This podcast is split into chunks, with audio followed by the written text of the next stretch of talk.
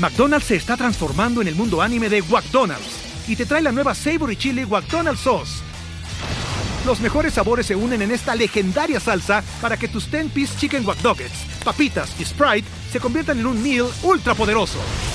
Desbloquea un manga con tu meal y disfruta de un corto de anime cada semana. Solo en McDonald's.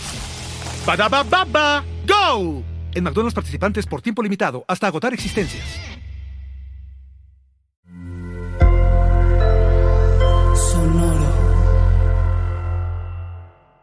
Hola, bienvenidos a Malita Pobreza, un podcast de consejos financieros para una generación que lo tiene todo en contra.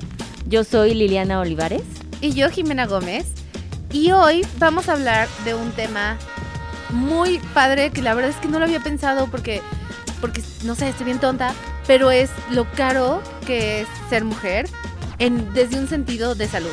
Desde el como mantenimiento, como el cuidado normal que deberías tener con tu salud, los estudios que te debes hacer una vez al año, las citas con tu doctor, hasta si quieres ser mamá, si no puedes ser mamá, porque resulta que Así, spoiler alert, no puedes ser mamá a cualquier edad de nuestra vida. Las celebridades de Hollywood nos llevan años mintiendo. Entonces, para hablar de este tema, que de verdad, siempre decimos que nuestros episodios son depresivos, este es más informativo que depresivo, se los prometo, porque tuvimos un invitado increíble, que es Alejandro Sánchez, que es un ginecólogo con especialidad en biología reproductiva, es decir, se especializa en, obviamente, todo tipo de ginecología, partos, consultas normales, pero su, su especialidad más especialidad es la infertilidad, que incluye congelar tus óvulos. Entonces no es solo como de que no puedes tener hijos. Es tal vez ahorita no quieres, pero al ratito sí. Y de eso y muchísimas cosas más vamos a hablar en este episodio. Todos sabemos que los hijos son carísimos, ¿no? Porque luego quieren ir a la escuela y no sé, pañales o I don't know, ¿no? lo que sea que necesiten los hijos. Pero también el proceso de ser mamá y más en nuestra edad, más en la de Liliana, que todos sabemos es muy vieja. Em, si quisiera tener hijos ahorita, sería un challenge. Entonces hay todo un, un aspecto económico, si eres una mujer de cierta edad que quieres tener hijos y todo el proceso médico que, que lo va a acompañar. Y para hablar de este tema, tenemos un invitado de súper lujo. Yes. Aparte, no solo ser, o sea, mamá, sino simplemente lo caro que es ser mujer. Ah, ¿sabes? Sí. Simplemente para esos gastos. Y para este tema decidimos, Jimena y yo, que necesitábamos que sí un profesional viniera a hablar, porque nosotros, pues. O sea, sí le hacemos a la mamada, pero no, no, tanto. No tanto, ajá. no, no tanto. Entonces, invité a un amigo que conozco hace muchos años. Entonces, me pareció que él, que ya es una eminencia en esto, el doctor, ya te voy a decir doctor, Alejandro Sánchez, que es ginecólogo con subespecialidad en biología reproductiva. O sea, hace infertilidad. Quiero decir que Aleco es de mis mejores amigos. No es mi ginecólogo porque crecí con él, sería súper awkward, entonces Gracias no por esa aclaración. o sea, necesitábamos saber esto. Se lo estaban preguntando y quería decirles que no hemos cruzado esa barrera, ¿sabes? Sí, sí, todavía no. todavía no. Pues pero si estaba en su casa preguntando, ¿eso significa que no? Que es el ginecólogo de Liliana y iba a ser misleading, no es así. Sin embargo, Aleco sí me lleva a todos mis doctores. O sea, sí, sí voy con su ginecóloga y con Creo que es momento de que Aleco hable. O sea, voy a parar este stream de pensamiento. Exacto. ¿Cómo pues, estás? Todo bien, muchas gracias. Muchas gracias por la invitación, Liliana, Jime. Pero pues, sí es un tema muy importante, ¿no? Que debemos de platicar, porque hay tantos mitos, eh, mala información, realidad. Entonces sí, sí podemos poner un contexto padre sin que tengan miedo de esto. O sea, no quiero que esta plática sea de qué voy a hacer de mi vida, debo de ser mamá, cuánto debo de ahorrar. No, hacerlo súper más ameno y explicarles que la realidad es un proceso fácil. Hablando un poquito de, de, la mujer y cosas por el estilo. Antes de llegar al tema de la mamá. Ok. Tú eres vieja. ¿ok? Yo, yo soy, quiero decir que soy bastante ignorante al respecto. Quiero decir que soy vieja. quiero decir que soy mujer. ¿Y todos qué? Porque también se lo estaban preguntando. no, pero ¿cuánto debería o sea, en Adulting, cuando llegan, lo que te decía hace rato, nuestras eh, clientas, siempre hacemos presupuestos para todo. Claro. ¿No? Para tu carro, para tu casa, lo que sea. Y hay un apartado de salud. Y siempre yo en las mujeres considero un apartado de dinero más alto que los hombres. 100%. Y cuando los entrevistamos, siempre las mujeres es como, ¿vas al doctor? Pues sí, una vez al año al ginecólogo, ¿no? Y entonces, y se hacen estudios. El hombre nunca llega con nada que me diga así, nunca, nunca. literal. Entonces, ¿cuánto debería, o sea, qué se tiene que hacer una mujer obligatorio? ¿A partir de qué edad? ¿Qué estudios? ¿Cuánto debería Ay, no, costar? Yo no esto me tengo va a idea. No, no, no, no, no, no, no. No, No, al contrario. te Está a padre, salvar pero la vida. tienes toda la razón. Siempre el hombre lo posterga, nunca va a consulta, ¿no? Y las especialidades del hombre son súper pequeñitas.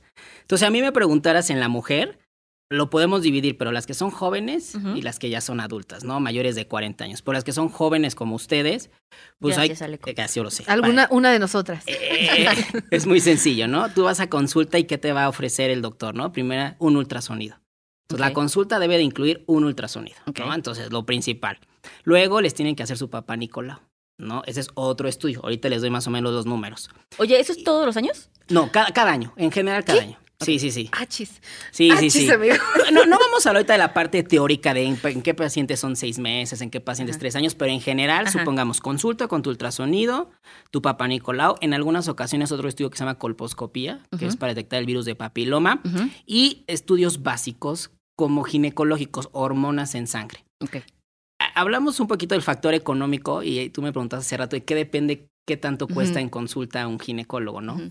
Pero pues ustedes no lo, no lo saben, de los que nos están escuchando, es que los colegios de ginecología te dan como unos honorarios fijos dependiendo si eres un médico certificado o si no eres certificado. Ustedes no lo saben.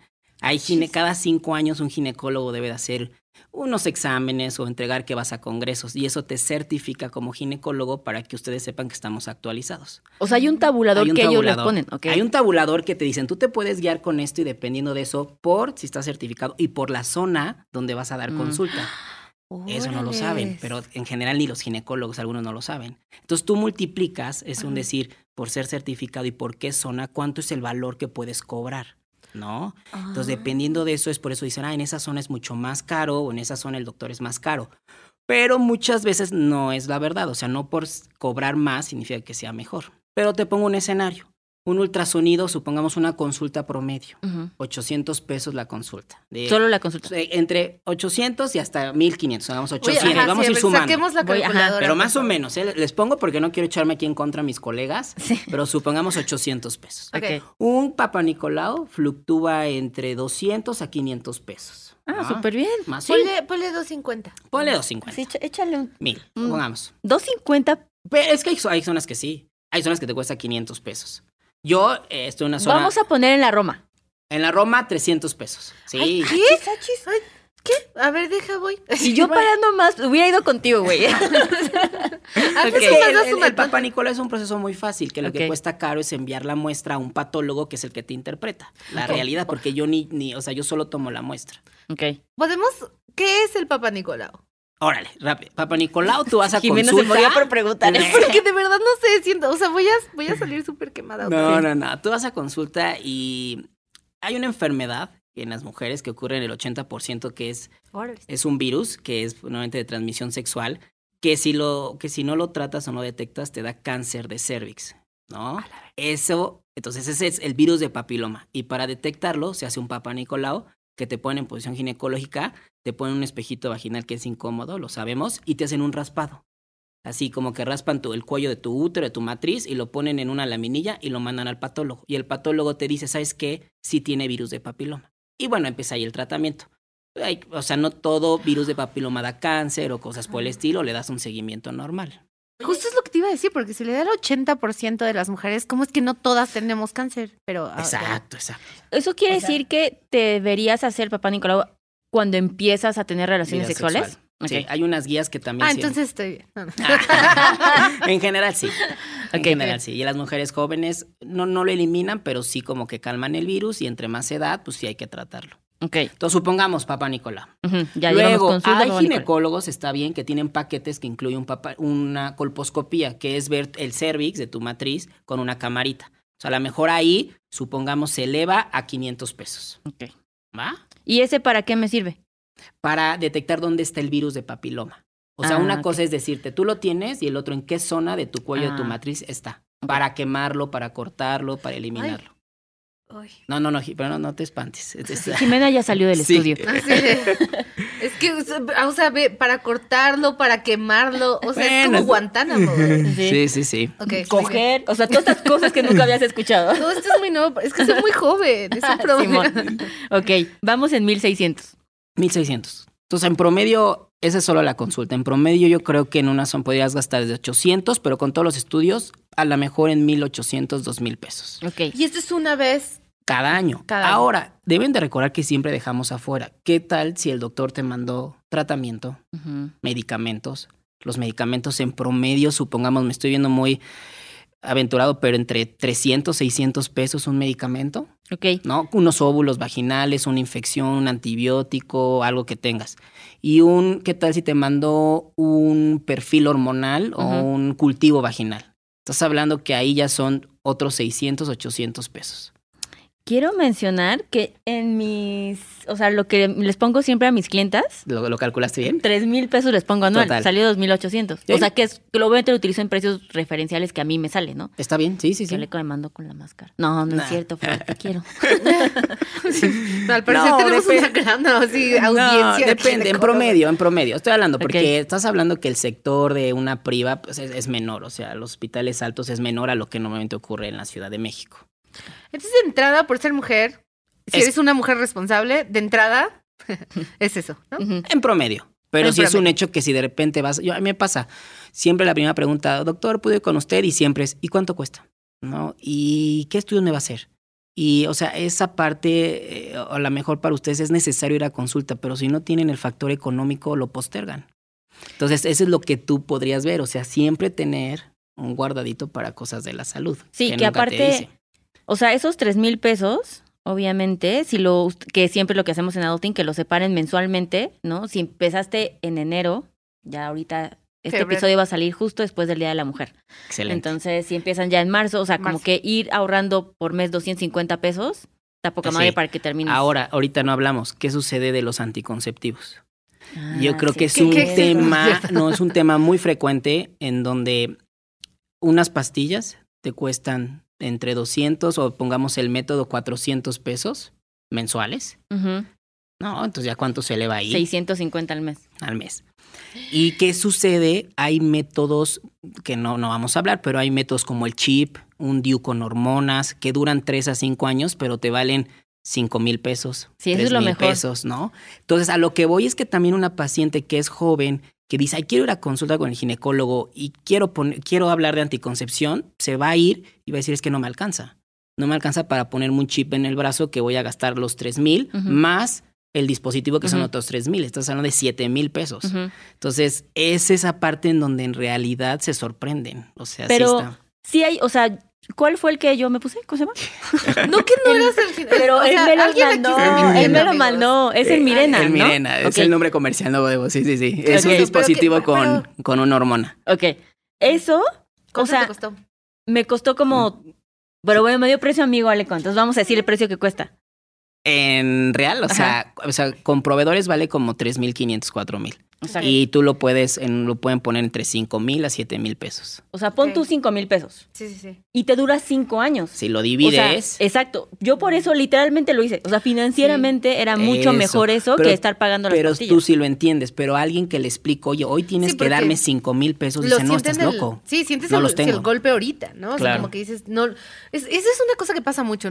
No estamos acostumbrados, como no estamos acostumbrados a planear nuestros gastos, a organizar nuestros gastos, solo lo sentimos cuando los pagamos. Porque no estamos justo contemplando que es algo que es parte de nuestra vida. Es como de, ay, me, me enfermé hoy, puf, ahora tengo que sacar dinero para pagar eso. En lugar de decir, güey, al año voy a apartar tanto para mi salud. Y la falta de conciencia, no lo vemos necesario. O sea, Sí. simplemente aquí tú y yo estamos diciendo, puta, somos las peores mujeres, cero lo hacemos al año. O sea, no, yo practico la, realidad, ¿no? abstinencia, entonces... Aún así tendrías. Tendrías Esa es gratis y efectiva, amigos. Y- Y, estás hablando del ginecólogo que tiene todo en su consultorio, ¿no? Porque la- no, hay ginecólogos que a lo mejor no tienen ultrasonido, no tienen el aparato y te mandan a hacerte el estudio en otro lado. Mm. Entonces es mucho más caro todavía, ¿no? Entonces sí, sí está difícil. Ya perdimos la cuenta. No, No, sí. pero... No, sí. Yo, yo, yo creo que, yo creo que tú lo, tú lo has de ver en tus pláticas. Es muy importante un seguro de gastos médicos. O Pero, sea, por ejemplo, hablemos, de- eso no lo puedes meter Pero en es lo tu que te iba a seguro. decir de un se seguro. puede. Hay, hay, hay seguros que incluyen eh, consulta ginecológica. Ay, los, laborato- sí. los laboratorios, el ultrasonido, o sea, mientras ella pueda documentar y se haga un informe médico, no hay ningún problema. O sea, es- sí se podría, o sea, pero son esas cosas que tú compras un seguro y crees que lo vas a usar solo cuando te enfermes. No, puede, hay seguros que te ofrecen cosas preventivas. Ir al dentista, Exacto. ir a ver tus ojos, hacerte un check-up en general. Entonces, esas cosas son buenas en realidad. O sea, el prevenir es, está- es muy importante. Claro. Y podrías, o sea, ahorita sería que tiene la obligación de investigar si ya tiene seguro, qué les cubre para aprovechar estas cosas, ¿no? Exacto. Ahora, ahorita Mm. vamos a cambiar. Estás hablando de la mujer que es sana y que no está embarazada. ¿No? Entonces, ¿qué sucede cuando te embarazas? Oye, pero espera, antes de llegar al embarazo tengo una duda en un ánimo de servicio social que siento que No, ya tienes quiere que hacer. consulta gratis, ¿eh? No, O sea, sí, ya sí, le estoy viendo. de, para Así. los que nos llamen, Alex, no. ¿Qué pasa? O sea, no. Considerando, porque también me toca, una cosa es que no quieras gastar eso y hay otra que no tengas. O sea, Que eso no también puedas, es una realidad, claro. ¿no? ¿Qué es lo mejor o qué es lo más cercano que podrías tú tener acceso, aunque sea eh, salud pública, que podrías ir y, o sea, ¿a dónde vas en la Ciudad de México a obtener algo así? ¿O neta no hay forma de hacerlo? No, sí, sí, sí. O sea, o sea, los departamentos importantes está el IMSS, el ISTE, o sea, si tú trabajas en una empresa, o está la Secretaría de Salud. Y ahorita que se llama Insabi. Entonces tú puedes darte de alta y cosas por el estilo. Ahorita teóricamente todo mexicano tiene derecho a Ujú. acudir a un, a un centro de salud y cosas por el estilo. Ujú. Entonces, también no es malo, o sea, si tú vas a un centro de salud, tú te encuentras un médico en general, para, o sea, si no es una, una enfermedad en específico, pues te podría hacer tu papá Nicolau, te podría hablar de anticoncepción, te podría mandar a un lugar a hacer estudios más económicos, o sea, Ok. sí hay donde, Ujú. la realidad es que la gente no acude, o sea, porque es ir a- irte a formar, es un trámite difícil, pero si alguien por nivel socioeconómico no puede, el chiste es no perder ese, ese, sea, esas fuerzas y hacer todo el trámite para que tenga un seguro social, ¿no? Como tal.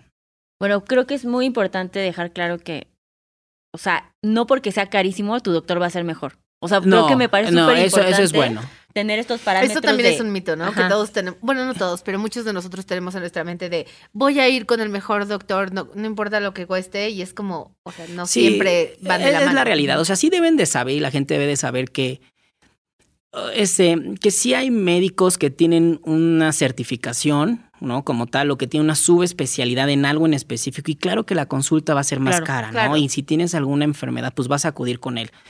Eh, por ejemplo, lo vemos mucho, no es, no es mi rama, pero los cirujanos plásticos, ¿no? Los cirujanos plásticos tienen mucha competencia con médicos generales que se dedican a la estética. Mm. Entonces, claro que si vas a ir con un cirujano plástico, plástico, que es lo recomendado, pues claro que él va a salir más caro. O sea, no es lo mismo ir con alguien que a lo mejor supuesto. no hizo esa subespecial o especial de cuatro años, ¿no? Entonces empieza a haber un poco de competencia entre, entre nuestra misma rama y automáticamente, pues di- si tú dices, oye, a mí me costó trabajo, yo hice tantos años, pues claro que yo voy a cobrar por lo que sé. Y alguien que a lo mejor no tiene esa preparación, pues dice, bueno, yo no puedo competir con él, entonces yo bajo un poquito mis honorarios. Entonces, sí es importante que se informen, pero tampoco no siempre es verdad. O sea, no por ser más caro va a ser mejor. Claro. Pero sí, sí, sí hay ciertas cosas que ustedes pueden saber. Y justo eso, ¿no? Como por- creo que es, o sea, normalicemos preguntar como cuáles son tus estudios entonces. O sea, No, como de por qué eres más caro, ¿no? O sea, como explícame. Pues sí, pero por ejemplo, si tú te metes a internet, tú puedes investigar del médico. O sea, hay asociaciones de ginecólogos, de cirujanos, de medicina interna, de todas las especialidades de pediatría, y tú puedes decir, ah, este doctor sí tiene cédula, este doctor está certificado, este doctor tiene tal cosa.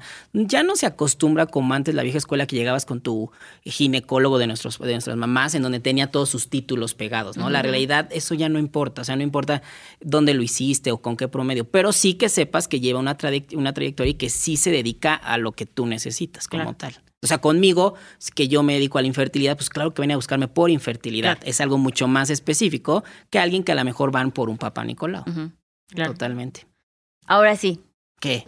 mujer embarazada. sí. Oye, Mujer sí. embarazada que se respeta. Ajá. ¿Qué No, hace? Sí, sí, sí. Oye, pero antes de eso, tú debes de ver con los que platicas.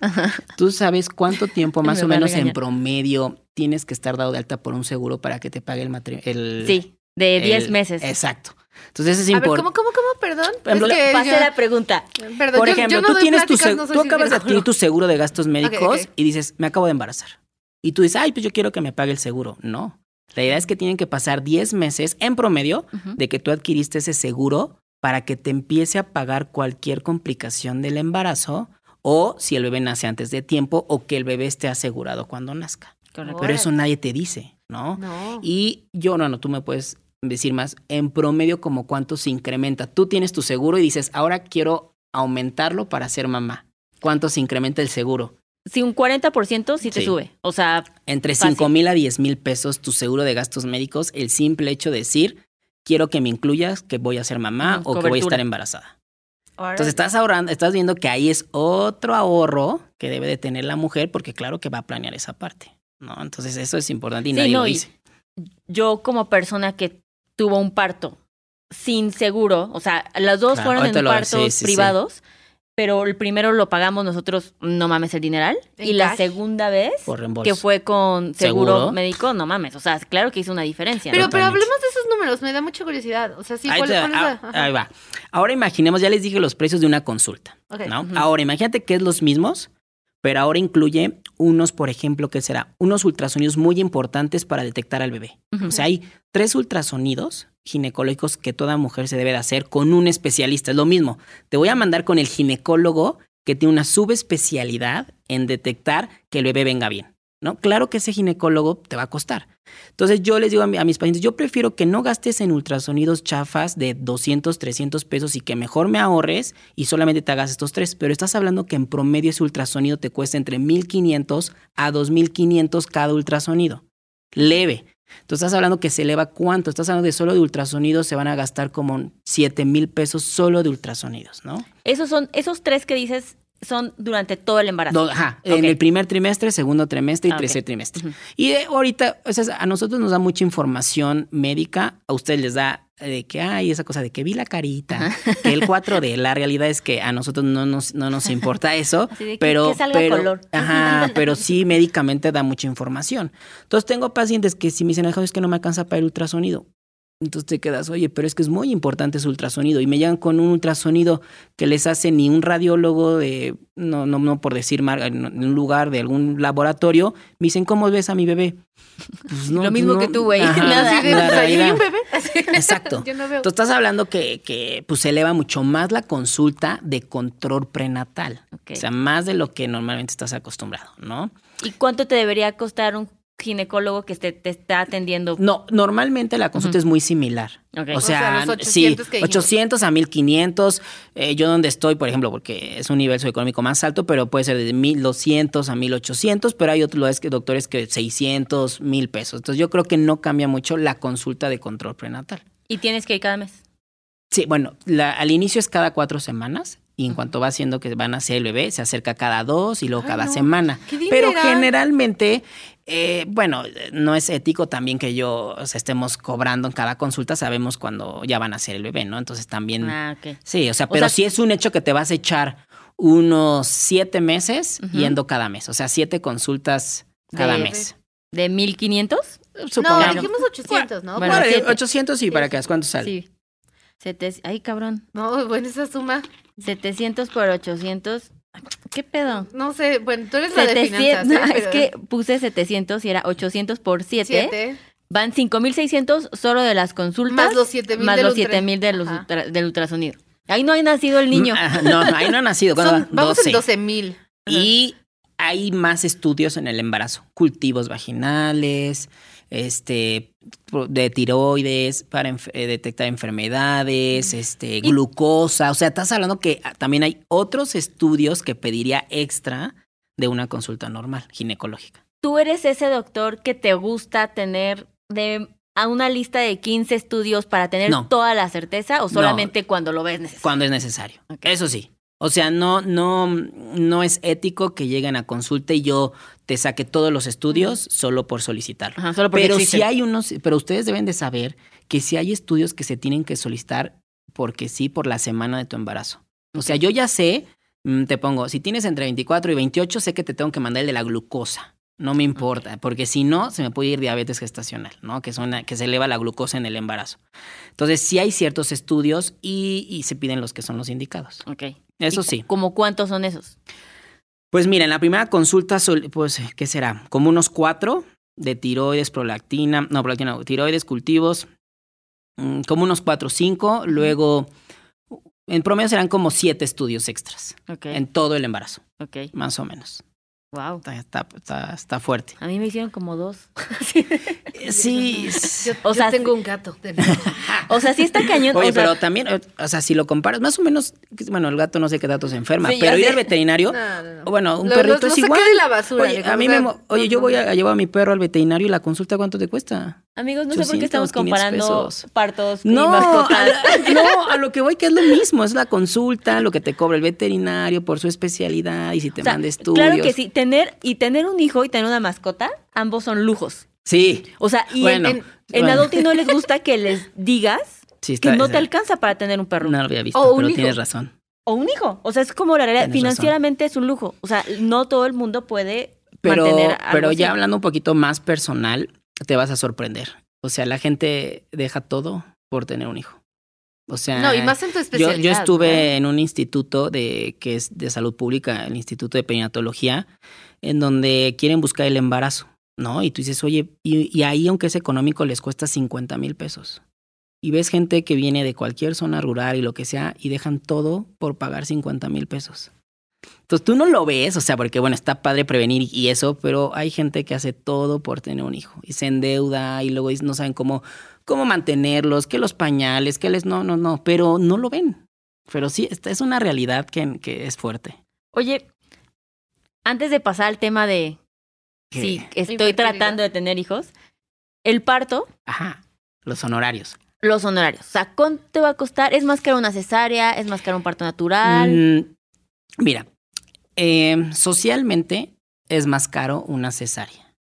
¿Sí? Lo cual yo creo que esto va a cambiar y no estoy tan de acuerdo. Si a mí me preguntas médicamente, debería de cobrarse más un parto.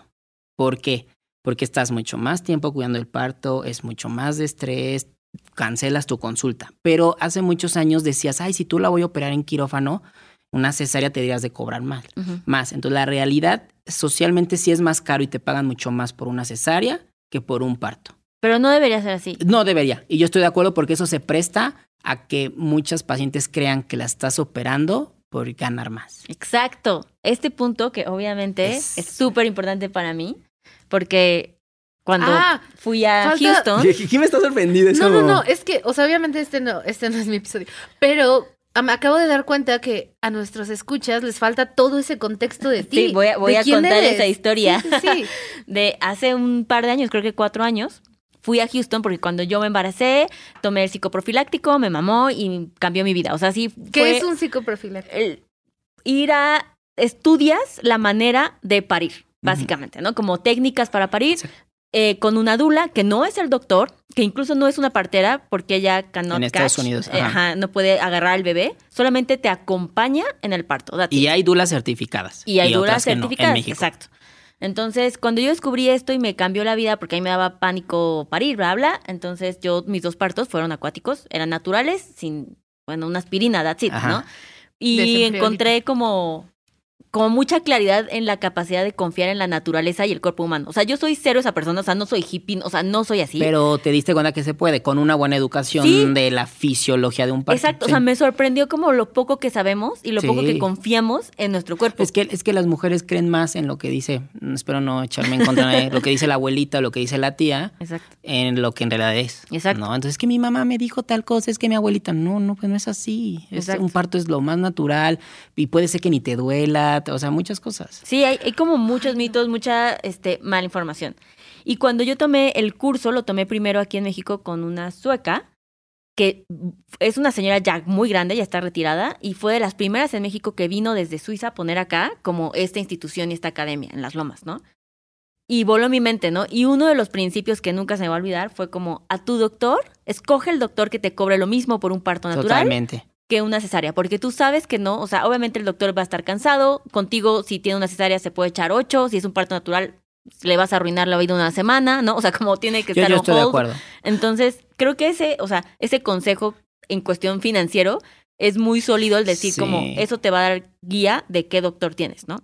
Y yo en su momento antes de hacer adulting, justo, o sea, era estas dos vertientes de mi vida en que iba a suceder.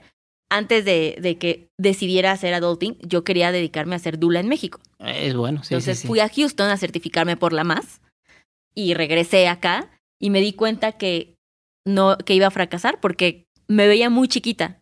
Y entonces las mujeres no confiaban en Sí. mí. ¿Qué les digo yo? Sí. Entonces, Si me veo chiquillo. exacto, como que el baby face, no, o sea, tú necesitas ser como una señora grande, Ya. Con más mayor, experiencia. ¿sabes? Ya, ya, ya. Y entonces pero te van a pelar. sí, es verdad.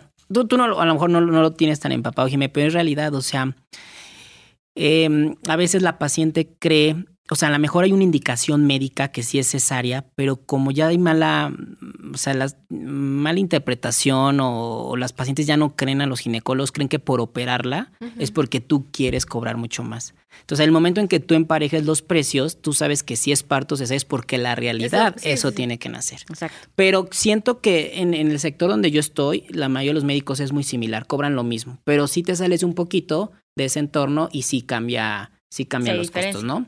Pero eso debe de quitarse y los Sí. que están escuchando no es verdad. O sea, la idea es Eso que es. tiene que ser lo mismo y no porque una cesárea sea más caro significa que es porque sea la indicación de la cesárea, ¿no? Y entonces, una vez estableciendo eso, Ajá, que es a los ¿cuánto honorarios. tendrías que considerar? Mira, ahí no me quiero echar en contra a nadie, pero hay una diversidad tremenda. Ok. Pero yo, tú me conoces y yo he estado tanto en nivel socioeconómico bajo como alto, entonces tengo más o menos las dos, los dos eh, Rangos. de- en esta parte. Entonces, ¿te puedes, qué quieres, hospital o honorarios médicos? Las Pues dos, los quiero dos, los ¿no? dos. Fíjate. así de- Totales. De honorarios médicos, de honorarios médicos, estás hablando que necesitas pagarle al cirujano, al ayudante, al anestesiólogo y al pediatra. Estás hablando que son cuatro médicos, ¿no? Entonces tú te puedes encontrar gente, para que ustedes sepan, que dividen los honorarios por el seguro. Eh, Tú le pagas al cirujano, al anestesiólogo, cada quien su porcentaje. Y no, no lo saben, pero por ejemplo, de lo que cobra el cirujano, el anestesiólogo en promedio gana el 30%, el ayudante el 20% y el pediatra el 30%. Oh. Entonces, sí hay una proporción de lo que van a cobrar en conjunto todos. Entonces, te encuentras un lugar donde sabes que tú lo divides así, dices, "Ay, ent- ya entendí por qué. Pero hay otros lugares en donde hacen paquetes. Tú págame, entonces, supongamos un paquete. Te vas a encontrar, pero voy a hablar de la las cosas que están bien. No voy a hablar de las cliniquitas en donde encuentras un parto, una cesárea por 14 mil pesos, lo cual no lo veo bien. O sea, Y- eso, es, y aparte una ¿eso es demasiado barato. No, no, no, eso sí, es muy barato. Tú te vas a encontrar una cesárea desde 14 mil pesos que incluye todo. Pero lo normal en la Ciudad de México, que puede fluctuar desde 25 mil pesos hasta 35 mil pesos, contando todos los honorarios en general de todos.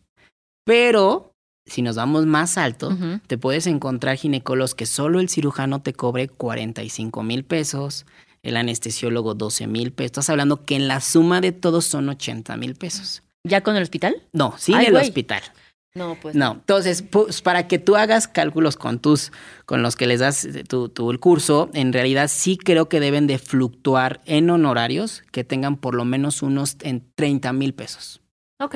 En promedio en general. 30, 30. Y eso ya sabes que puede ser un ginecólogo que te va a cobrar bien y que, y que tiene su anestesiólogo y a su pediatra. Estoy hablando muy genérico, ¿eh? Sí, sí, sí. Eso es de honorarios. Sí. Y tienes la otra zona que de solo de médicos son 100 mil. Pero que tú, que sucede si la paciente tiene seguro. Pues el seguro le va a pagar al cirujano y ya solamente paga las partes proporcionales. Si el cirujano cobra eh, 20 o 25, pues el seguro te da 14, pues el- la paciente solo gasta 10 mil pesos más. Pero, por ejemplo, eso, porque, o sea, ya establecimos, no, no sé de nada, pero si es 30 mil, tú puedes pagar esos 30 mil con tu dinero si no tienes seguro. Si es seguro, ¿cuánto pagas? O sea, el seguro te lo puede cubrir y te lo puede reembolsar. ¿Todo? No, ahí depende del seguro. Hay seguros que sí, te pongo un escenario a mí.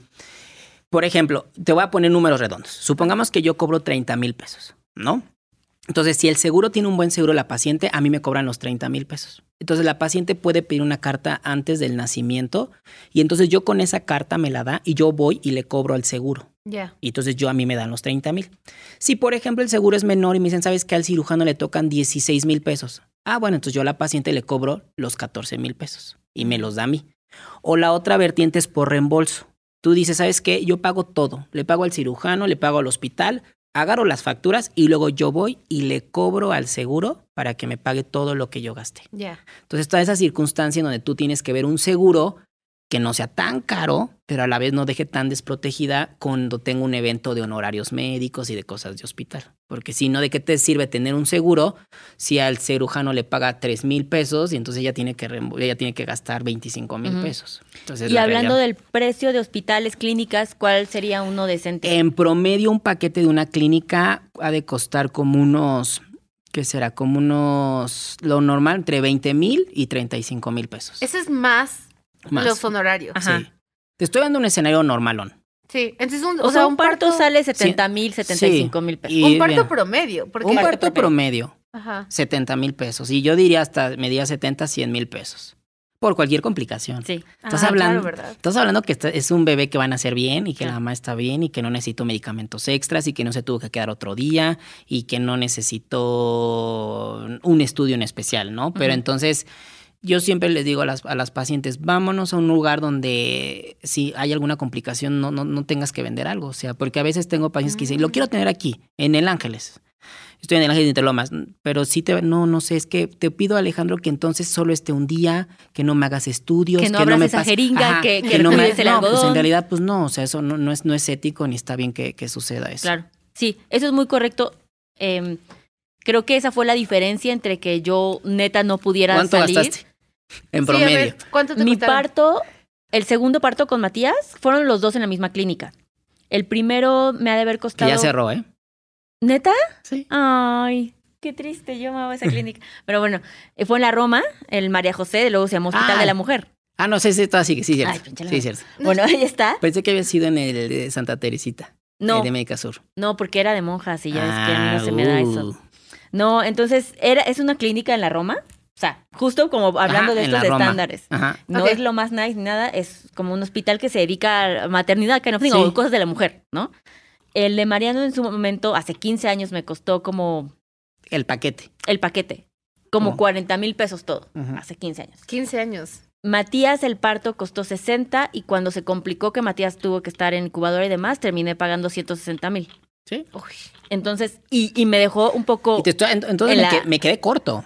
Sí, 160 pero 160 mil por justo las complicaciones. por las complicaciones. Pero, Pero lo, que dice, que son... ajá. lo que dice Aleco es muy correcto. O sea, si yo hubiera estado en otro hospital más, un No, poquito no, no. más caro, o sea, a la chingada todo, ¿no? O sea, Ese es un gran punto, sí. entonces sí pude pagar, digo, obviamente nos tardó O sea, dos años. Estaría padre entonces eso. que dentro de la estrategia veas, exacto, el, se- mira, sabes que el seguro, en qué hospital quieres, porque también hay seguros que no pagan todos los hospitales. Ujú.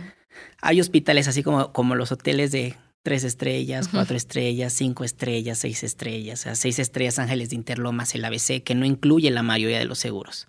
Claro. Entonces tú tienes que ver en qué zona quieres, qué seguro, si tu médico. Ahora, voy a hablarme un poquito de esta parte que yo no estoy, pero hay médicos que están dados de alta dentro de, los, de las aseguradoras. Ok. Entonces tú por tener tu seguro, tú te asignan un médico y tú puedes llegar a que te atienda y si es mucho más económico.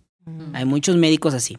Entonces, si tú no tienes ese factor económico y tú tienes un seguro, tienes que preguntar si tienes la prestación de que tengas un médico. Entonces, te mandan una lista, tú vas con ese médico y ese médico no te cobra más porque el seguro ya le está pagando de forma pues, mensual un salario, entonces Mm. un honorario, entonces ya no salía. Pero sí hay ciertos médicos, no todos, y ciertos hospitales que incluyen. Claro. Entonces, así como tú dices, hay quienes pueden, hay gente que no, pero también hay cierta forma de buscar para de que puedan tener. hackear el sistema. Ajá. Ok. Ahora sí, pasemos a este tema que creo que fue la razón principal a la que Híjole. te dije que tenías que venir. Este Y- tema me intriga un buen. Sí, a mí también me pare- porque aparte no sé nada, pero me, me dio mucha curiosidad que salió justo por mi cuñada. Y es que yo cada vez escucho más, también es por mi corta edad. Mi edad real son 33 años, Jimena deja de joder. Y la- empiezan como que el grupo de amigas a decir Quiero que quieren congelar sus óvulos. Y yo es sentía eso, no? que Sí, eso era así como de... Y "What?". Eso, Real, eso, eso el suena de. Disney, ¿no? Como de gente súper rica. Sí, como Sí, Walt. sí, sí. Ajá, como Walt Disney que está congelado, como todos sabemos. Sí. Qué, qué buen tema. Entonces, no sabemos nada. Nada. ¿Quién debería hacerlo? ¿Por qué debemos hacerlo? ¿Y cuánto ¿Y te por qué costaría no lo puedo hacer en mi refri? Exacto. Principalmente. Entonces, primero, entonces si quieres eso, tienes que acercarte a un ginecólogo con una subespecialidad en biología de la reproducción o infertilidad, ¿Qué es la tuya? que es la mía. ¿no? Contigo sí vamos. Exacto. También contigo Conmigo voy si es solo para parir. Sí, también. Ah, hay ginecólogos, o sea, yo me dedico a ginecología obstetricia más esto. Ah. Hay biólogos que solamente se dedican a infertilidad. Hay ginecólogos que ya no quieren ver embarazadas, o sea, en general, pero normalmente el ginecólogo sí ve de todo, Ah, ok. ¿no? Yo si a mí, quiero a mí ¿qué no, así. sucede? Que como a lo mejor yo logro un embarazo en una paciente, pues ella se quiere quedar conmigo Claro. para seguir esa, esa Claro. continuidad de lo que logramos desde un inicio. Claro, que aparte déjenme decir, voy a hacer un, un paréntesis para decir que luego postean a Aleco y es así como, gracias Aleco, por ti tuvimos a nuestro hijo. Y yo así sintiendo que yo cambiaba vidas en adulting y Alejandro así No, de, de no, no. nada, les di la vida, bye. No, es que sí es, sí es algo muy Sí, cabrón. es sí Es, algo diferente. muy cabrón. Pero- sí, sí. Sí, os- me sigo sorprendiendo. O sea, cuando alguien no puede tener hijos y que lo logra o, o un sueño que tienen, es padre. Es diferente como los logros que puedes tener con esta especialidad. Pero bueno, cambiemos lo sentimental. Sí. Entonces, a debería ver, ahí les considerar? va. Primero es una realidad. Lleva ya unos años que está en México y que con buenos resultados en general. Entonces, pongamos el contexto, a lo mejor tú no lo has visto, lo estás viendo con, con Adulting. Es un hecho que las mujeres están postergando la maternidad. Quieren ser más exitosas profesionalmente, viajar, lograr sus éxitos personales antes de ser mamá. Eso eh, se está viendo actualmente, ¿no? Entonces, ¿qué ha ocasionado que dejen atrás la parte de la maternidad? La posterguen. Y desgraciadamente en la mujer, la mujer tiene un reloj biológico muy bien establecido. O sea, no puedes postergarlo. No me quiero ver tan, tan rudo y eso, pero sabemos que a partir de los 35 años hay una disminución cañona. Madres. De nuevo, de nuevo. Sí, O sea, 35. amigos, esto es una decisión. Yo no soy- pude evitar voltear a ver a ¿Por Julia qué? porque yo, es más grande. yo practico. ¿Sí? no, no, no. Yo no, no. ¿De qué estás hablando? A ver, para, para el récord, Jimena tiene 27. Ay, claro que no, Liliana, deja de joder. no, pero, no, no, no. El punto es que. Sigue, por favor. entonces, es un hecho. Entonces, el reloj biológico está. Entonces, ¿qué sucede? Que cuando llegan a los 35 años em- están llegando a una, una parte de su vida de, de ansiedad, en donde son exitosas, eh, dejaron atrás a la pareja porque no pensaban y de repente dicen, oye, no tengo novio, no tengo esposo. Bueno, o sea, no esto ya quiero, está muy personal. quiero ser mamá soltera, que Ah, no, puede ser, ¿no? Eh, parejas homoparentales, ¿no? O sea, que hoy sabes que quiero ser papá y de repente se dan cuenta que tienen más de 35 años, ¿no? Entonces, eso llevó actualmente a esta tecnología. Entonces, ¿qué, qué es? Es ofrecerle a alguien que eh, antes, de los, em, antes de los 35 o alguien más joven que tenga la posibilidad de congelar sus, su- sus óvulos para que dentro de unos años que busque el embarazo, eh, podamos usar esos óvulos para que lo logre, ¿no? Entonces, pongo un escenario. Claro que si yo congelo un óvulo de alguien de 30 años y de repente me busca a los 38 y me dice, ¿sabes que Alejandro, quiero ser mamá? Pues nos regresamos a sus óvulos cuando tenía 30 años. Entonces, pero viene, ¿a qué va esto? Eso es que su edad biológica disminuye con la edad, ¿no? Quedamos. Ajá. Y ustedes van a saber que también empieza a haber enfermedades en las mujeres mayores de 35 años. El más conocido es el síndrome de Down, ¿no? O sea, doy un porcentaje. Si tú tienes 30 años, para que tú tengas un niño con síndrome de Down, en promedio es de cada mil embarazos, 800 y cacho, tú tienes un niño con síndrome de Down. Ok. Pero si tú tienes 40 años, se reduce en uno en 50. Madres. Ay. Wow. Eso es Wow. lo importante. Entonces, ¿cuál es el problema? Si a mí me viene una mujer de 40 años a buscar el embarazo, le voy a decir, ok, lo vamos a lograr, pero tu posibilidad de lograrlo es menor al 5% sola y con un riesgo de 1 en 50 de que tengas un niño con síndrome de Down. Un chingo. Es mucho, es mucho, es mucho. O sea, ¿quién se va a arriesgar? Pero ¿qué tal si te digo? ¿Qué tal si vienes a los 40 y me dices, ¿sabes qué, Alejandro? ¿Te acuerdas que cuando tenía 30 y de tus 27 años A que mis dices? 17, amigos. ¿Sabes que te acuerdas que 34? congelamos mis óvulos y ahora quiero ser mamá? Ah, bueno, pues entonces los descongelamos y entonces podemos tener un bebé que es que era cuando tenías 27 años. Ok. Entonces, esa, esa es la importancia, o sea, eso, es- eso es lo padre de esto actualmente. Y si yo quiero hacer eso, o sea, eh, ¿qué tan complicado es? O sea, tengo que planearlo todo un año, tengo que hacer un proceso. Es que es eso. Uno, entonces, sí existe la tecnología. La otra, eh, ¿qué, qué, qué se necesita? ¿Qué quieres? ¿Dinero? ¿Quieres? Primero el procedimiento, o sea, me sorprende El como, ajá, o sea, es como un día sen- entro es- y regreso. No, es, muy, es muy sencillo. Se hace en una clínica de infertilidad en donde se inicia en tus primeros días de menstruación, Ok. ¿ok? Te vas a inyectar unas cositas, unos medicamentos en tu panza, Mm, ¿sí? No duele, eso es importante. Entonces, ahorita les voy a decir que siempre les digo, te inyectas unos medicamentos en tu pancita para hacer crecer tus, tu ovario, tus óvulos. Más o menos el tratamiento dura entre 9 y 11 días. Ok. Rapidísimo. Alguien cree que es un mes, no, de 9 a 11 días. Y por medio de un quirófano en la clínica se hace la extracción de los óvulos. Entonces te pongo en escenario. Ya estamos listos, li- o sea, ya estamos listos, te programo en quirófano, se hace la extracción. Ese día te pido que estés en casa y al otro día tu vida normal. ¿Y ¿Estás hablando? No. Entonces, mitos, ahí te va. Estás hablando que en menos de 14 días de que te lo propones en tu ciclo menstrual, tú puedes realizarte el procedimiento sin ninguna complicación, ¿no? Es la realidad. Ahora, Órale. mitos.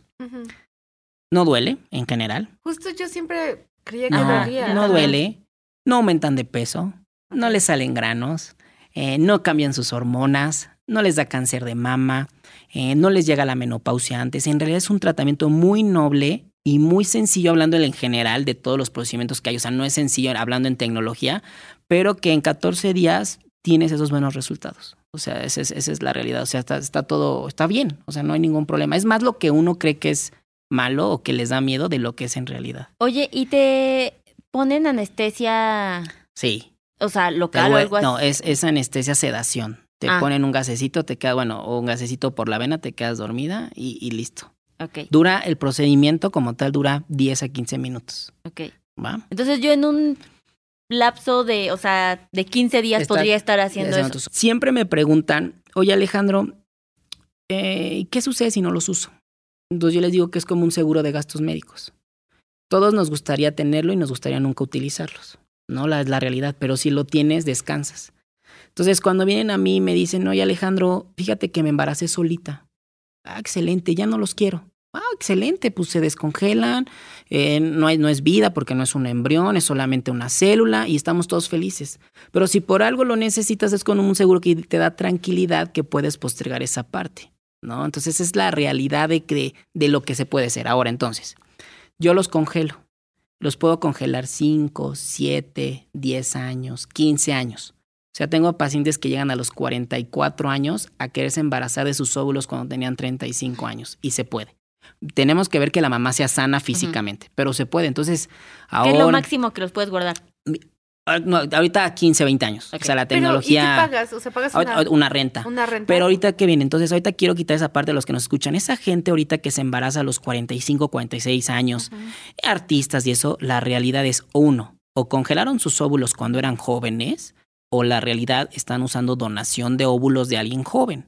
Entonces no crean los, los que están escuchando de que es normal. O sea, si tú tienes más de 44 años, tu posibilidad de lograr el embarazo es del 1% sola. Wow. Entonces, eso que ven en la tele que está embarazada no es la realidad de que sucede. Entonces, tienen que prevenir esa parte. No, no, no, esa es la parte. ¿Qué me preguntaste? Y entonces ya los, o sea, ¿cómo se les Ah, llama? ya. Los obtienen. los, los obtengo vía aquí de un quirófano. Los meto a unas capsulitas y los les bajo la temperatura súper rápido. Se llama vitrificación. Los congelo, como dijeron de, de qué? Walt Disney. Los congelo y se meten en unos lugares especiales. Estás hablando que son células micro, ¿o sea? Y ya. Entonces, ¿qué sucede? Cuando tú regresas conmigo, que ya sea que con pareja o so- pero ahí tienes que seleccionar cuáles sí están buenos. Sí, se congelan, no, sí, ya, ya, es parte de nosotros. Te decimos, de 10 que sacamos, 8 son maduros y pueden, pueden fertilizarse en un futuro. Y ya, ¿qué sucede? Regresas en 5 años y me dices, ¿sabes qué, Alejandro? No tengo pareja y quiero ser mamá. Podemos usar donación de semen sin ningún problema. ¿Sabes que ya tengo novio? Ya tengo esposo, ya lo intentamos y no. Se descongelan, usamos la muestra de semen, formamos el embrión afuera en un laboratorio y te lo pasamos. Ese proceso, si es mucho, dura como también como 15 días, con pastillas y cosas por el estilo. Entonces estás hablando de, de- de mucha tecnología que es real. Y si yo les platicara mucho más, hay estudio genético en esos embriones. Yo les puedo decir si tienen síndrome de Down, les puedo decir si tienen alguna enfermedad, les puedo decir el sexo del bebé. Y entonces ¿Puedes escoger? puedes escoger. Ay, no, qué fuerte. Ok, regresemos un poquito. Ya se perdió, Jimmy. Estaba. No, no, no, es que está muy fuerte. O sea, uno, donación de semen, ¿what? Así, ¿what? Ay, Qué ay, miedo eso. ah, No, o sea, qué miedo eso. ¿Qué tal No, que y por- esa Güey, genética? qué miedo que cojas el güey que ni lo conocías Exacto, bien cuando- y después te de nuevo, divorciaste. de nuevo, no, practico la abstinencia. Pero, qué miedo eso. No, no da miedo porque hay como Pues, toda está- una carga pues genética no ahí. tanto miedo, o sea, sí se hacen estudios genéticos. Es esa parte todavía en México de la sociedad estar eh, Sí. un poco rechazando la parte. De la, o sea, lo vemos con la adopción. O sea, la gente, Sí. los trámites son difíciles, la gente no, no lo acepta. Entonces, es un poco como de adopción. Entonces, lo- la realidad es que se hace bien, se, se, se sigue ciertos protocolos de calidad y no hay como miedo de enfermedad, pero sí es algo, algo como de pareja que se debe de tratar importante. Oye, ¿existe la posibilidad de que hagas el tratamiento y que ninguno te sirva? Entre mayor edad ocurre eso. Hay Mm. gente y que ya llega... pagaste, ya ch- Ah, chingaste. sí. Hay gente que llega a los 38, 40 años que quieren congelar sus óvulos. No, pues ya es lo Pues ya no. Ajá. Pero si yo no les doy esa información, si yo no les explico que lo más importante de esto es hacerlo cuando eres joven, tú crees que lo puedes hacer en cualquier momento. Qué O sea, Entonces, joven la me refiero antes de los 35. Pues sí, me pongo muy cuadrado, pero se toman ciertas hormonas. A lo mejor una de 36 puede estar mucho mejor que una de 33, es la realidad. Pero en general, si quisiéramos ser más cuadrados, 35 años podría ser una buena edad. Entonces, esa mala información está ocasionando que la gente crea que lo puede postergar y lleguen conmigo a los 40 años diciéndome, oye, quiero congelar mis óvulos. Oye, no, tú ya em- embarázate. O sea, ya no intentes ni congelar tus óvulos. ¿Ya Me- para qué, no? ¿Quieres ser mamá o lo estás pensando? Mejor te embarazamos ahorita, ¿no? Entonces, pegan, pero ¿cómo? ¿Cómo no tengo pareja? Porque no hay forma de que podamos congelar tus óvulos a los 40. embarazamos ahorita. Pues eso es un decir, sonó muy, muy cuadrado. Alejandro da full service. O sea, yo, yo incluyo todo. Así, tú sabes con bebé como Sí. tenga que ser. hay varias opciones, ¿no? Entonces, está Unas padre. más baratas. Entonces, como caras. para, en resumen, que, que, se, que, que sepan los que están escuchando es, es un tratamiento que actualmente existe, es un tratamiento con buenos resultados, es un tratamiento fácil en general, muy noble para la paciente, de pocos días, ¿no? O sea, que no tiene ningún efecto en el futuro y es algo preventivo en esta etapa que estamos viviendo de las mujeres que quieren postergar su maternidad. Ahora, Y cada vez hay más mujeres que lo hacen, ¿no? Totalmente. O sea, Por ejemplo, si te pones estadísticamente, hasta la nueva que sale del 2020, ujú. o sea, el porcentaje de mamá mayores de 38 años aumentó un 120%. O sea, está cañón. Las mamás, un 5% de las de 40 años. O sea, se está postergando e- esa parte. ¿no? Oye, y Costos, dices. costos, pero antes de llegar a los costos, solo para que nos den todos los costos de las dos cosas, ¿tengo que después pagar por separado cuando ya que me quiere embarazar? Sí. Normalmente los paquetes, el, el- el paquete completo de lograr el embarazo lo divides a la mitad. En la primera de congelar tus óvulos y cuando te quieres embarazar, pagas la otra mitad que te falta si lo quieres lograr. Ok, ok. Entonces ahora sí. Ahora, ¿Cuánto te entonces ahí te va. Congelar los óvulos en promedio, también así como en la consulta hay diferentes clínicas, pero es un hecho que te puede salir en promedio como 40 mil pesos a 70 mil pesos, solo el procedimiento y honorarios médicos. Ok. Y de medicamentos, entonces es lo que puede fluctuar. Ujú. Pensé que era mucho más caro. Ese es el congelar los óvulos, exacto. Ok, ok, ok. Ahora, los medicamentos son en promedio como 35 mil Oh, pesos. Ok, ahí está. Wow. Wow. Ese es el dilema. Sí, unos expirados Los- más baratos. Los Sí, no- no medicamentos, no, no, hay. es que los medicamentos no es ni negocio para las clínicas. Los medicamentos es, tú ve a comprar donde quieras, hay lugares especiales que se dedican y eso cuestan 35. Estás Ay. hablando que en promedio, en la clínica más barata te va a salir en 70 mil pesos. Ahora explícale a alguien que llega conmigo normal, que dice, oye, ¿sabes qué, Alejandro? Ahorita los que están escuchando, ¿sabes? Yo escuché a Alejandro y, y yo quiero ir a congelar, tengo 33 años y llego y les digo que necesita 70 mil pesos. Pues no lo tienen. O sea, la gente joven no lo tiene. ¿Y qué hace? Lo postergan, lo postergan, quieren ser más exitosos. Y si ya cuando dicen, ya tengo el dinero, ¿qué No, edad pues tienen? ya. Uy, ya 38 te la años. pelaste. ¿No? Sí. Entonces es un círculo vicioso que tú podrías ayudarles a que de manera temprana las mujeres que no tengan también esa parte para que puedan seguir siendo exitosas. Claro. ¿no? O sea, esa parte de, mira, vamos a hacer esta parte, guardamos, y entonces ya no te estresas de la familia, ya no te estresas de querer ser mamá y esas cosas, porque ya lo puedes realizar. Sí, que creo que mm, creo que no deberíamos utilizar la palabra exitosa, pero me queda claro que el ser mamá te tiene que poner on hold y en, on- en pausa tu vida dos años mínimo. 100%. Y eso es lo que se recomienda, dos años que le dediques a ti y a tu bebé. Exacto, entonces sí, sí te pospone hacer eso. Y en ahorita, en la sociedad en la que vivimos, tú como mujer, que estás en esta competencia de Contra el- competir contra el sí. güey, no tienes tiempo de hacer eso, No ¿sabes? tienes. Como no, no te No da. porque te desfasas dos años. Exacto, ¿no? Entonces sí requiere ponerle una pausa que como mujeres no tenemos permitido tomarnos, ¿no? Totalmente. Entonces, otro hack que yo manejo es embarazarte a los 17, tengas a los 18, ahorita ya no me está. Pero, por ejemplo, justo, justo algo interesante es lo que decías, ¿no? De las mujeres no tenemos ese como permitido tomar esa pausa o incluso ir solas, ¿no? O sea, como que es, es raro para los gastos y para el Sí. criarlo y la vida, ¿no? Sí, solo. Pero, por por ejemplo, yo que trabajo en una empresa gringa, trabajo en Netflix, una de las prestaciones es, si quiero hacerlo, ellos Está hacen- excelente. cubren todo, todo en, En- donde yo quiera, que donde ahí te quiera. va- si te das cuenta, es, es otra mentalidad. Estás hablando de Estados Unidos, en donde se usan Apple, Amazon, no, no sabía Netflix. Tienen esa, ese servicio extra Sí. a, sus, a las trabajadoras porque se dan cuenta de la importancia. No, pero también Pero también, estúpidos eso es lo lo que iba a decir. para que- También siento que Claro. tiene que ver con que no, con que no no, nos visto podemos así, dar ¿eh? el permiso. No lo había visto Porque así. es como, Totalmente. Jimena, o sea, tú no sabes si quieres tener hijos o no. No, No lo decidas importa. ahorita. Tú, mira, yo, yo te los congelo, tú sigue trabajando. Relájate. Sí, tienes está razón. No lo había visto, no lo había visto. Sí, Yo siento que es con trampa, pero Ahora. ahora, siento que lo tengo que hacer. En México las empresas son muy poquitas y los seguros de gastos médicos no lo incluyen. Nunca ninguno. Nunca. Ningún tratamiento de infertilidad en México lo hay. En Estados Unidos hay algunos, y en Latinoamérica a veces Chile y en Europa es otra cosa, pero en México no hay. Pero ¿por qué le llamas tratamiento de infertilidad? Eso sí, o sea, eso ya es que entra no, de, de esa sí entra categoría. un poco. Ah, o sea, aunque no lo estás buscando, el procedimiento que usamos para un futuro se, se, se ve como si fuera de infertilidad. Ok. Oye, ahora, Ahora. eso cuesta, pero faltan las rentas que decías. Exacto. En general, eso es lo que tú Ay, crees. no. La verdad o sea, gastas ya más. No, no, renta no. para el óvulo. O No, sea, como ya sí. con la mía. Es que, es que están, es que están congelados. Entonces las clínicas gastan en luz, en los materiales, lo en los cultivos. O sea, no- o sea, si tú me preguntas qué es lo caro el laboratorio. El laboratorio solo de gastos de material se han de gastar unos 30 mil pesos. Solo de eso. Por eso es tan caro el procedimiento. Pero tú te vas a dar cuenta. Yo donde estoy en general, quiero saber, cuesta 500 pesos mensuales. Ah. No es nada. No es nada. pensé- ¿Cuánto?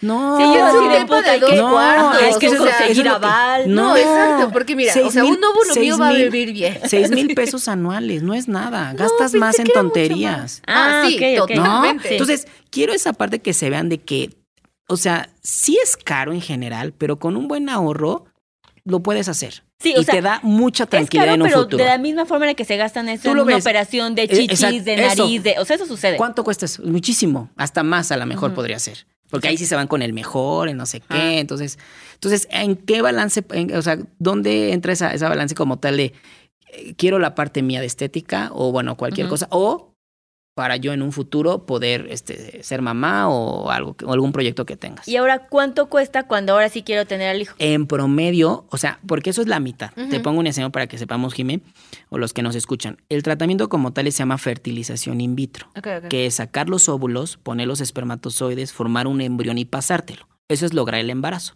La primera etapa es el congelar los óvulos. Entonces, todo el tratamiento que está buscando la paciente te puede salir como entre 70 y 140 mil pesos, dependiendo la clínica. Entonces, lo que tú tienes que hacer es que si ya hiciste la primera mitad, complementas la otra mitad de lo que te cuesta en esa clínica. Entonces, si te cuesta 140 mil, te cuesta 70 mil pesos el primer procedimiento de los óvulos y los otros 70 lo pagas ya que te quieras embarazar. Ok.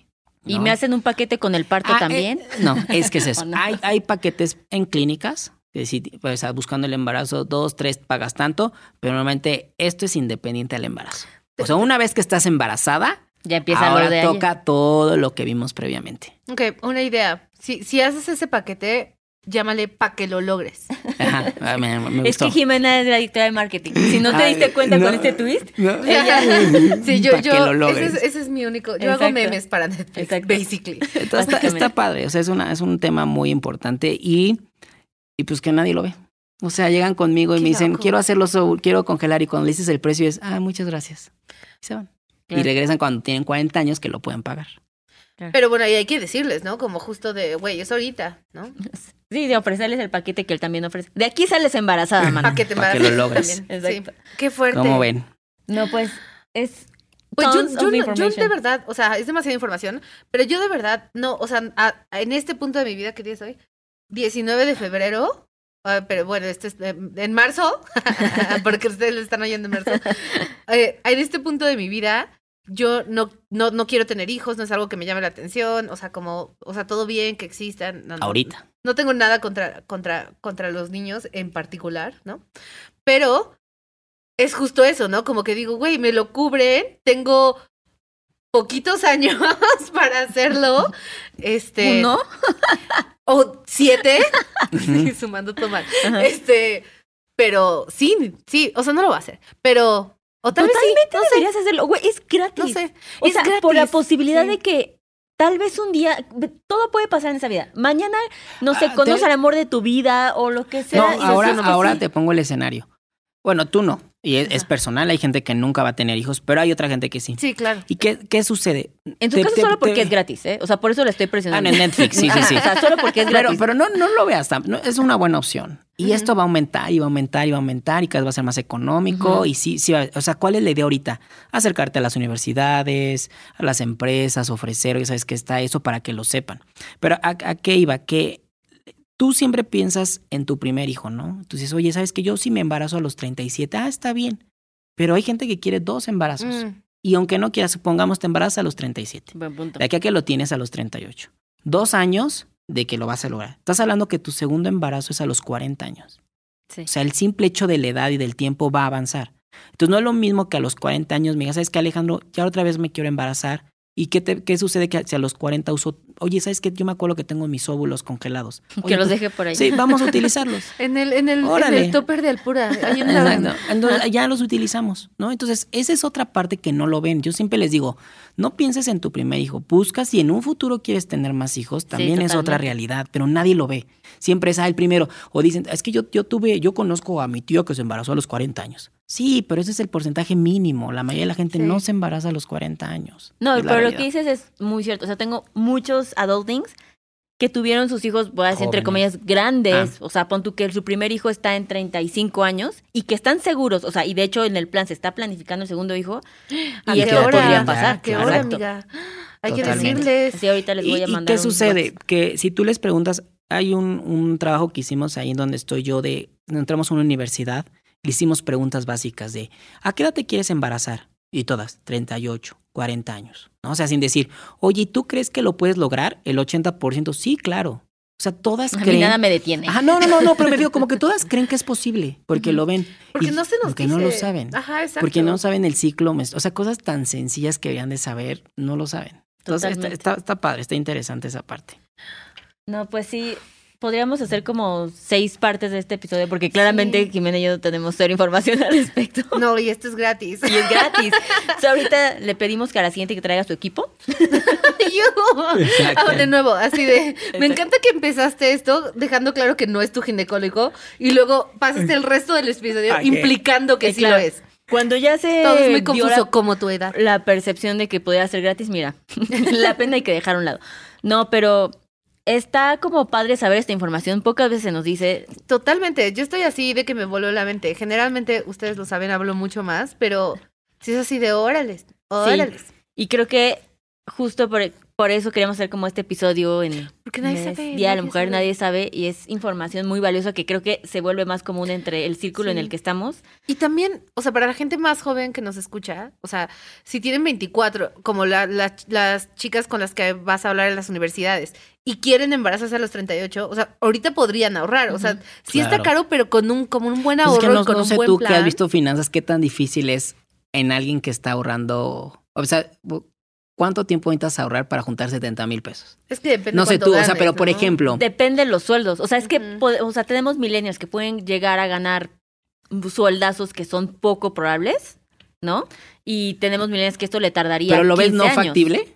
No, sí lo veo factible. O sea, sí ahorran esa cantidad de dinero para otras Para cosas, otras para cosas. viajes. O sea, te puedo decir que el 90% Ah, tiene por ese ahorro que se va una vez a Europa y le costó 70 mil pesos. Claro. ¿no? Pero, Entonces- exacto. Pero si en un algo- momento dentro tú les platicas, oye, a las que son mujeres, oye, ¿ya has pensado en tu salud? ¿Has pensado y en lugar de viaje le quitas un pedacito de porcentaje? Sí, nunca, obviamente, Nunca lo nunca, me, visto. nunca, ajá, no, No. o sea, dentro de mi entrevista no es como de, No y es. está proyectado congelar tu, o sea, Hay que ajustarlo, Pero no, sí pero- podrías hacerlo. Totalmente. Sí, sí es un plus. O sea, si, ya me si- está reclutando el eco.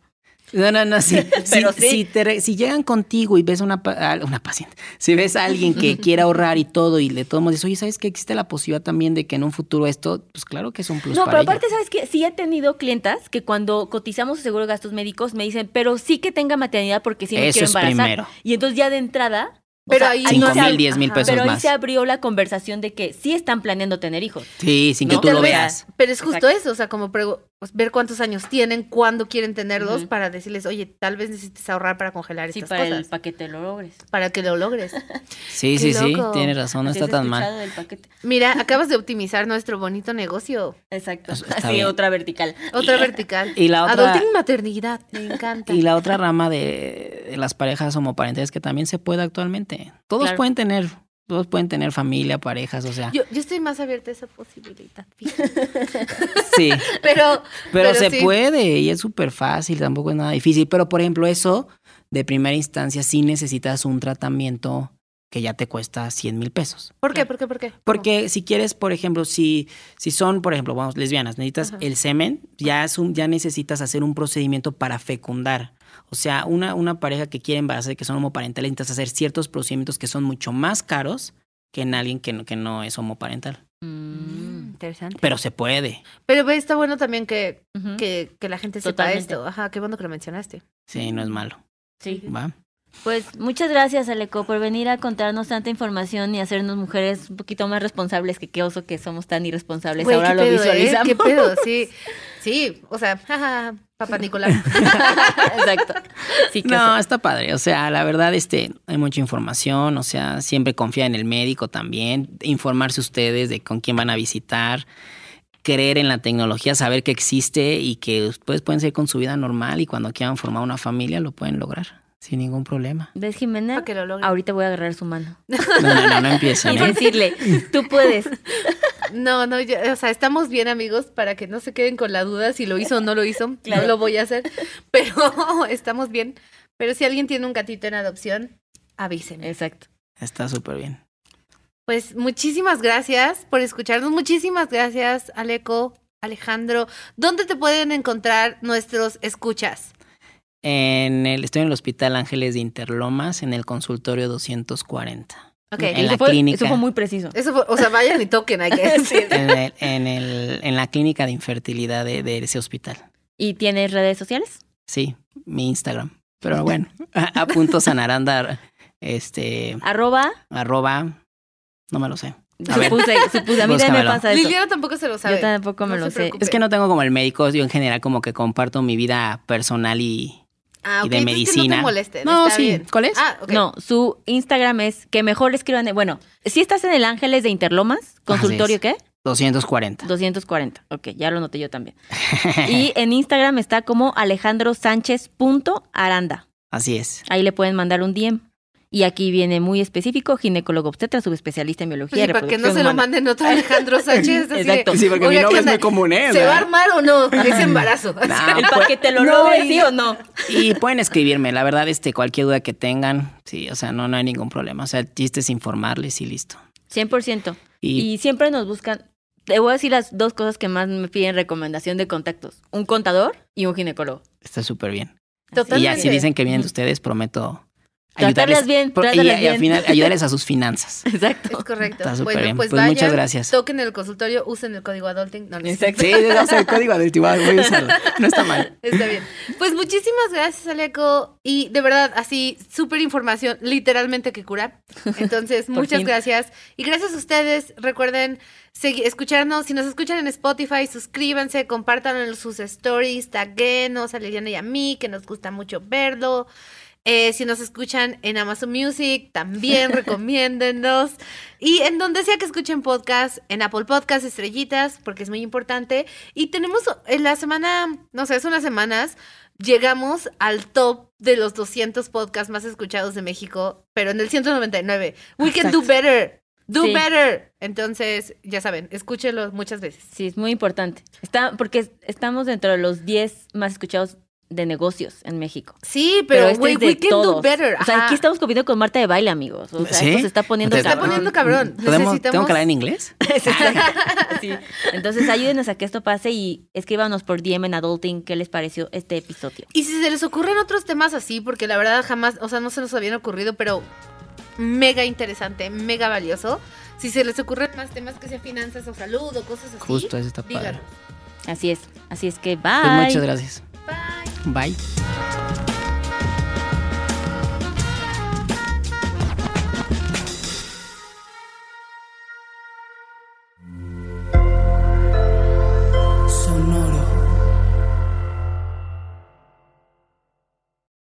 Lucky landslots, you can get lucky just about anywhere. Dearly beloved, we are gathered here today to. Has anyone seen the bride and groom? Sorry, sorry, we're here. We were getting lucky in the limo and we lost track of time. No, Lucky Land Casino, with cash prizes that add up quicker than a guest registry. In that case, I pronounce you lucky. Play for free at LuckyLandSlots.com. Daily bonuses are waiting. No purchase necessary. Void where prohibited by law. 18 plus. Terms and conditions apply. See website for details.